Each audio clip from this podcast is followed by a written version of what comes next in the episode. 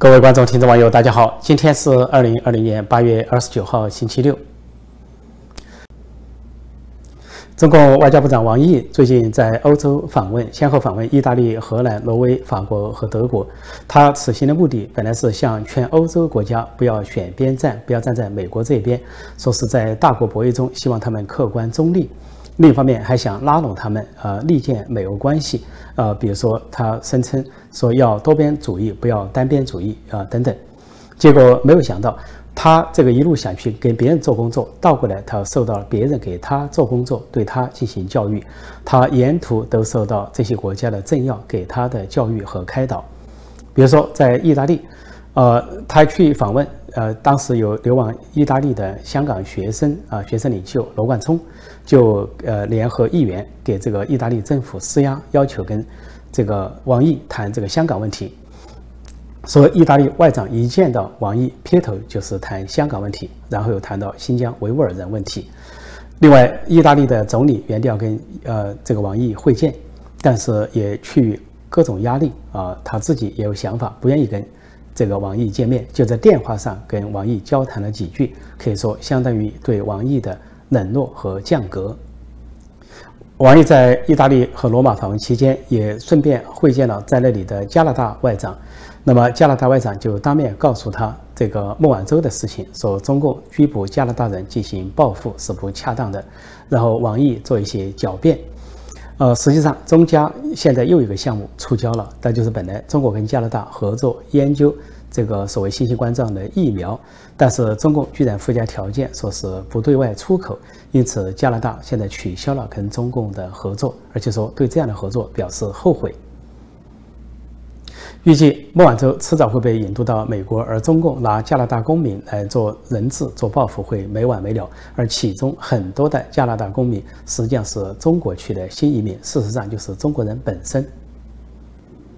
王毅在荷兰访问的时候，荷兰的外交大臣当面就马上跟他谈到了香港问题、新疆问题和中国的人权问题，而且荷兰的议院啊议员发表言论告诫王毅说：“你是来挽救中荷关系的吗？”如要挽救这种关系，那就请到国会外交委员会来坐坐，让我们谈谈广泛的问题，比如说台湾、香港、新疆，还有中国其他的人权问题。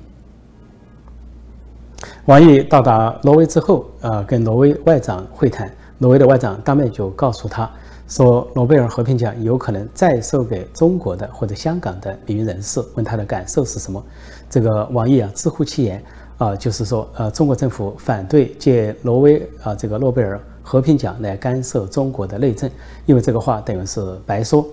因为这种和平奖或者是包括瑞典的像科学奖都是世界性的，不分国界的，那么任何国家的人都可能中选，而没有一个国家认为谁得了奖就是干涉别国内政，只有中共认为如此。那么，呃，早些时候，二零一零年。呃，中国名誉人士刘晓波获得了诺贝尔和平奖，那么中共就立即跟挪威对挪威本身这个国家采取了报复，所谓经济报复，以至于呃，中共跟挪威的关系啊冷却了六七年，一直到二零一七年，刘晓波先生在狱中去世，但狱中去世充满了可以说诡谲和阴谋，呃，很大的可能是被中共所谋害，谋害致死，所以中共谋害了这个。中国的首位诺贝尔和平奖得主、汉人的诺贝尔和平奖得主刘晓波先生之后，中国跟挪威的关系才获得了改善。从中可见，中共穷凶极恶到什么程度？不仅把自己的公民享有崇高国际声望诺贝尔和平奖得主刘晓波先生关押致死、迫害致死、谋害致死，而且呢，对挪威进行直接的报复，对挪威呃设立了国际良心奖，而把这个其中一年的。诺贝尔和平奖授给中国人刘晓波，中共就居然进行赤裸裸的报复，长达七年，这在当今世界罕见，近代史上罕见，恐怕在整个人类历史上也罕见。说王毅这一路上可以说非常狼狈，而且他在访问欧洲五国的过程中，沿途受到海外的中国人、维吾尔人还有香港人的抗议，有的是叫。王毅是共产党的走狗，有的就直接高呼打倒共产党，说王毅是非常的狼狈，一路说被描述为过街老鼠，人人喊打。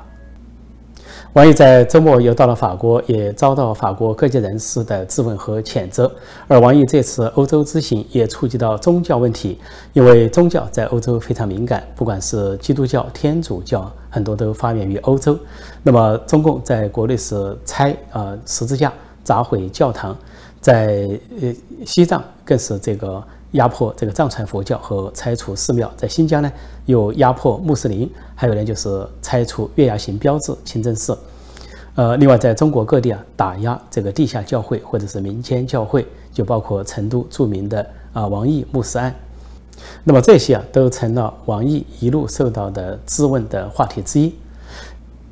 而且王毅这次欧洲之行，呃还继续就武汉肺炎。新型冠状病毒就是这个中国这个大瘟疫啊，继续的进行辩解，甚至甩锅，啊，拒不承认这个大瘟疫是中共制造、中共隐瞒、中共传播。他甚至这样讲，他说中国是最先向世界卫生组织各国通报疫情的国家。他这并不意味着病毒来源于中国。他说后来有很多的信息啊，发现呃病毒在很多地方都有行踪。他说有的地方出现甚至早于中国。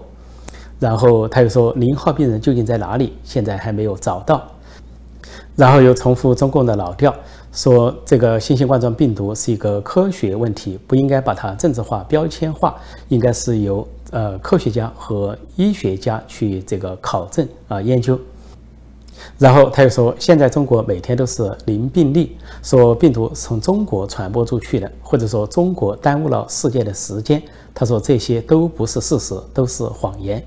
他说这番话居然就是跟河南外长举行记者会，在光天化日之下当做记者说的。不过这个王毅的表情很不自然，说这番话的时候啊，这个时不时堆着一些皮笑肉不笑，呃，时不时有这个扬一下下巴，做一些手势，看上去啊，其实内心很这个虚弱，甚至在苍白的脸上有时候突然浮现一些啊这个红色的一些东西，恐怕是啊某种啊掩藏不住的啊这种谎言，让他自己都有些慌乱。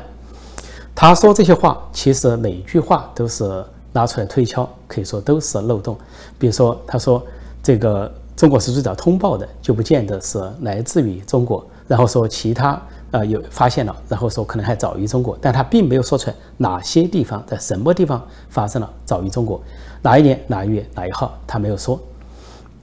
然后他说这个病毒问题是应该由。科学家、医学家去研究的。那好，那为什么拒绝各国专家前往中国？为什么对世界卫生组织派往中国的专家进行两次耍弄？第一次耍弄只让他们去访问北京、广东、四川，根本就不能去湖北和武汉。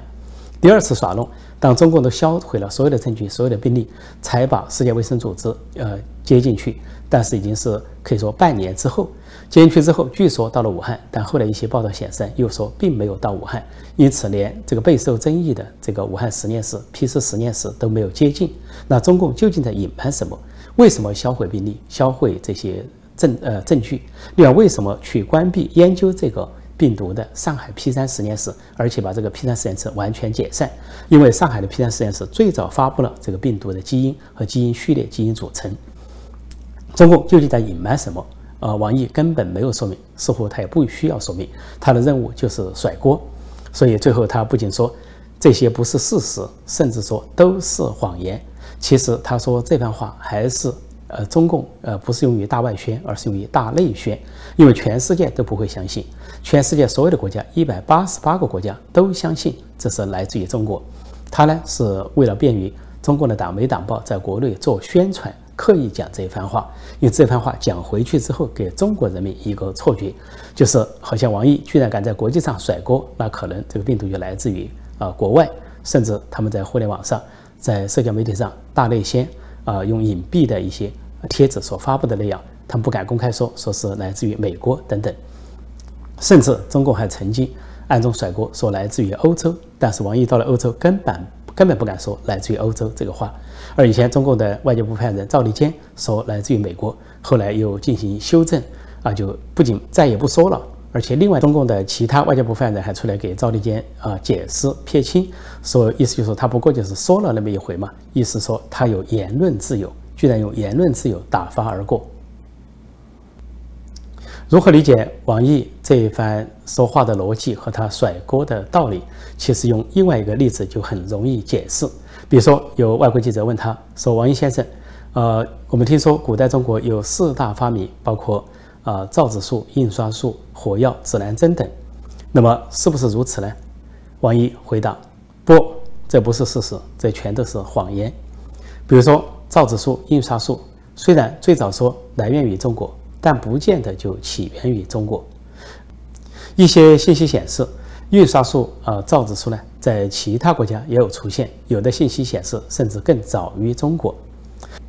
另外，今天的中国很少使用纸张，其他国家还在使用。比如说，关于货币现钞。”我们中国就很少使用。我们自从有了这个呃支付宝和微信支付之后啊，啊民众很多都是刷卡，我们用现钞已经大大减少。那其他国家还在用现钞。另外，我们现在要推广数字货币，数字货币推广，那就现钞就更不必要了。所以说，我们根本用不着去印刷呃这个现钞，也用不着为这个准备纸张。所以从这个道理来讲啊，说印刷术啊、造纸术还有火药、指南针。居然是中国发明的，这都不是事实，都是谎言。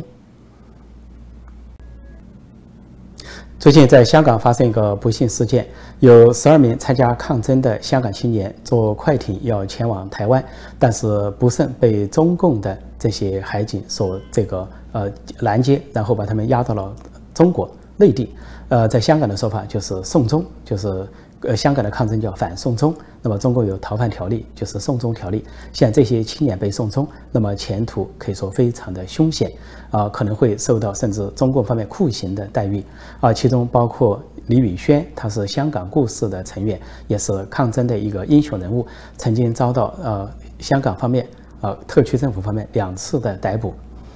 呃，但是另外一艘船载有五名青年的香港青年的船却顺利的在东沙群岛附近被台湾的。这个海巡船救起，送到了台湾。另外，还有香港的两名年轻的立法议员林卓廷和许志峰，以莫须有的罪名被港府逮捕，说他们去年七二一七月二十一号。在屯门说是制造事端，实际上他们是去调解啊双方的冲突，呃，因为在七二一真正发生的事情是在元朗白衣人攻击啊港人事件，白衣人是当地的流氓团伙，受中共指使，那么拿藤条、铁条、树枝等攻击港人，制造了震惊啊可以说中外世界的这种元朗攻击事件，所以现在港府不是去处理啊白衣人一些流氓呃地痞和中共背后背书的黑社会。而是把当初前往调解冲突的香港议员林卓廷和许志峰逮捕，这不仅是颠倒黑白，而且是反攻倒算，而是香港呃特区政府、傀儡政府和中共方面的一个秋后算账。可见这些行动都可以看得出来，中共在香港是。把他的这个恶法、港版国安法，还有他对香港的这种国家恐怖主义啊，是愈演愈烈。而国际社会在香港问题上对中共也是不断的谴责和施压。这两个事件的演绎，内外的演绎，那就是恶性循环。中共对港人、对香港。越是迫害，越是压制，国际社会越是谴责，越是制裁。那么这个两个循环的结果，我就说过，香港极可能成为习近平的滑铁卢，也很可能成为中共政权的滑铁卢。目前在国内外、党内外四面受敌的习近平，他的政治生命就极可能翻车翻船在香港。好，今天我就暂时讲到这里，谢谢大家收看收听，再见。